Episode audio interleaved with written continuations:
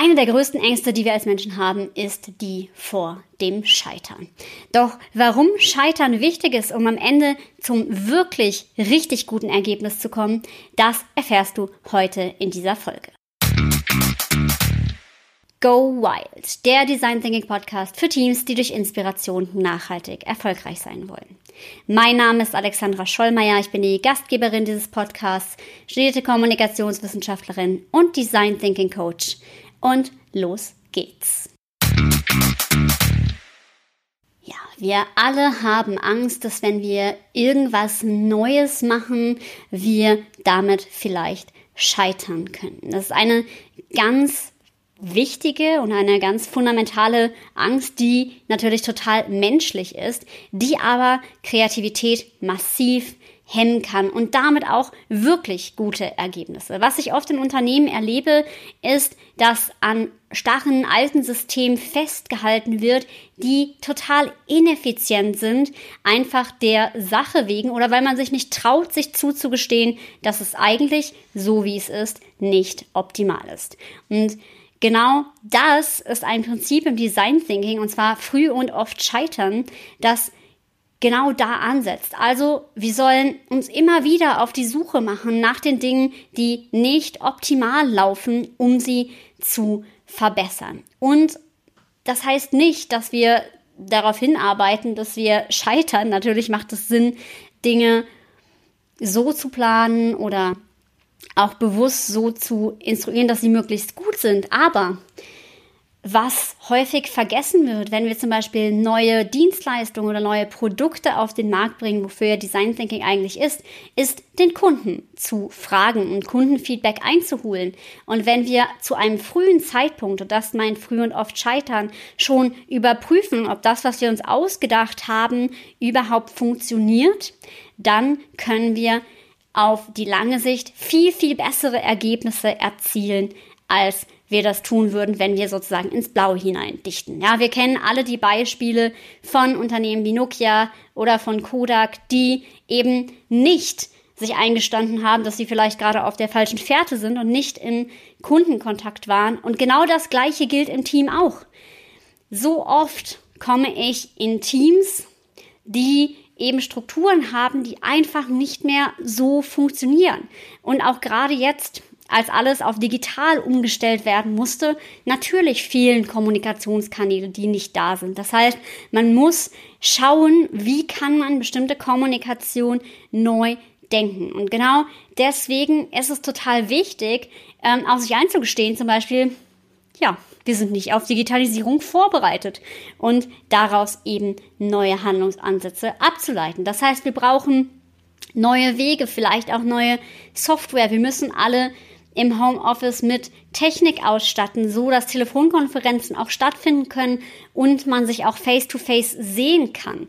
Ja, häufig ist das nicht der Fall. Aber es ist total wichtig, sich immer wieder vor Augen zu führen, dass bestimmte Dinge vielleicht nicht so optimal laufen, wie man es gerne hätte und die stetig zu verbessern. Und genau das ist total wichtig, auch als Grundlage meiner Arbeit, weil häufig nimmt man ja an, so, wir planen jetzt was. Ja, wir machen jetzt einen super tollen Plan gemeinsam, wie wir perfekt arbeiten. Und ähm, wenn man nicht mitdenkt, dass das eine prozesshafte Arbeit ist. Also dass es nicht einen Plan gibt, der dann steht und der dann ähm, nahtlos funktioniert, dann führt das zu Frustration, dann führt das auch zu Widerstand, dann führt das zu ähm, Abneigung. Ja, bei ganz großen Change-Prozessen Unternehmen beobachte ich das oft. Ja, das dann wird sozusagen so getan, so das System ist jetzt fertig und es wird nicht sozusagen mitkommuniziert, dass es sich immer stetig weiterentwickeln soll. Also dass Weiterentwicklung und stetiges Feedback einholen, dass ja, dass das eben zu dem ganzen Prozess gehört.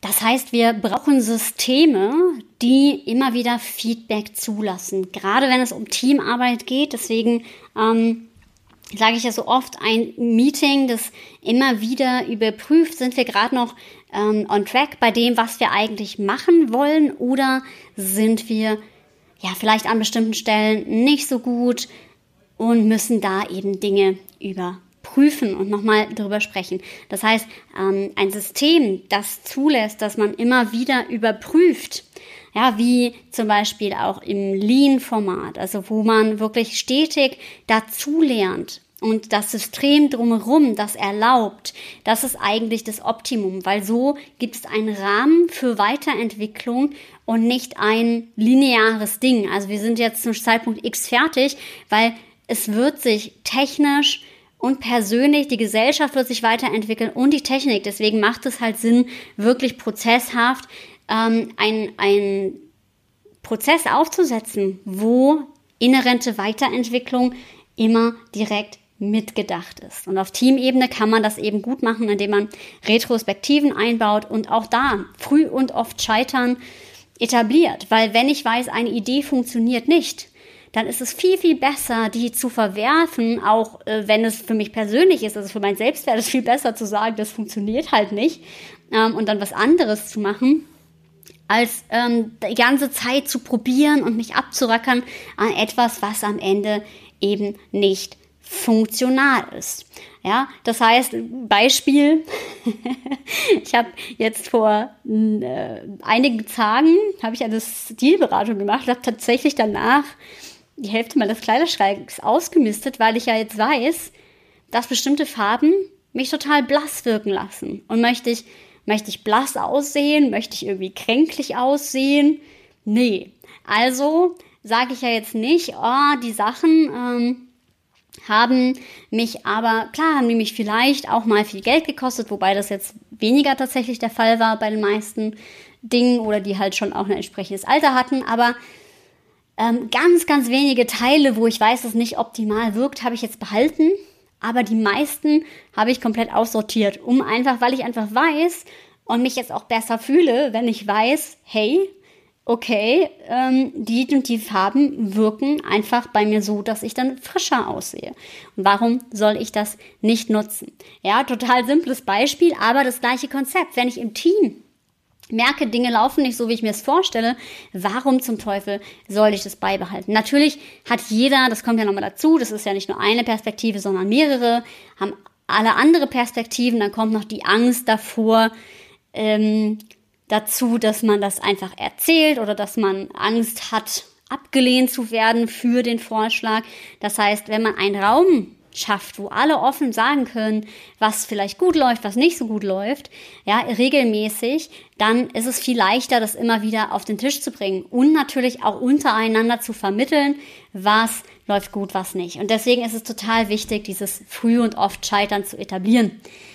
Ich bin ein großer Freund von, weil ich finde, nichts befriedigender, als auch mal Dinge zu verwerfen, die nicht so gut für einen funktionieren. Und genau deswegen wünsche ich dir das Gleiche. Und wenn du Lust hast, ähm, Dinge gemeinsam mit jemandem zu verwerfen, der auch solche Prozesse moderiert. Und auch das kann ich sehr empfehlen, weil eine Außenperspektive natürlich super sinnvoll und wertvoll ist für die Arbeit im Team, weil auch die Führungskraft, wenn die so einen Prozess moderiert, die ist ja nicht neutral. Es ist auch keiner neutral in so einem Prozess. Und dafür brauchst du eine neutrale Person, die alle Bedürfnisse für den Anfang auf jeden Fall mit begleitet, um ein gutes System zu schaffen, in dem dann immer wieder optimiert werden kann. Also, wenn du sagst, hey, ich möchte mit meinem Team einen Neustart oder es wird sogar ein neues Team gestartet, dann kontaktiere mich total gerne. Ich stehe da gerne zur Verfügung.